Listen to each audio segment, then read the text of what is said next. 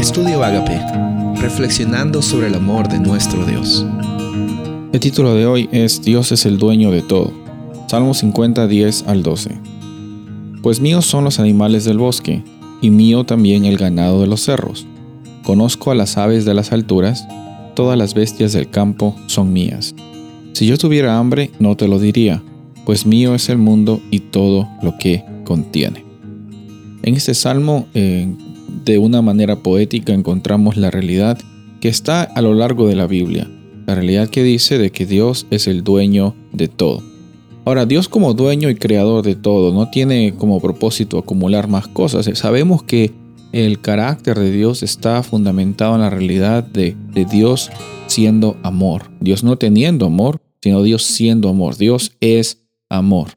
Y en esta realidad encontramos también que el amor no está buscando un bien propio, sino que el amor naturalmente siempre está trabajando en la atmósfera de la dadivosidad, del servicio, de darse a uno mismo en favor de otras personas.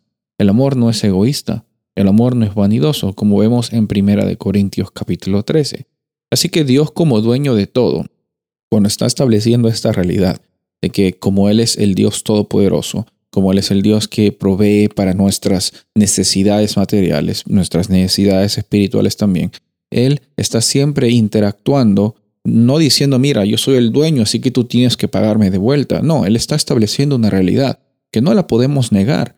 No podemos negar de que Dios es el dueño de todo. Es más, parte de nuestra experiencia como, como como hijos de Dios, como parte de esta familia, a reconocer que Dios es el dueño de todo.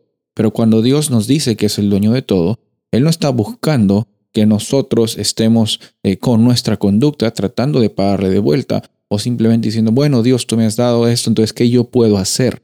No estamos hablando en un nivel de conducta solamente, sino cuando el Espíritu Santo está viviendo en nuestros corazones. Reconocemos que Dios es el dueño de todo, reconocemos de que en, en el amor que Él tiene, él ha creado todo. Es más, lo ha creado cuando vemos en, Génesis con el propósito de que el ser humano tenga una experiencia abundante, tenga una experiencia plena, tenga un ambiente en el cual pueda florecer y pueda glorificar también y magnificar ese amor que Dios le dio y como por ese amor también muchas personas y, y, las circunstancias son de bendición.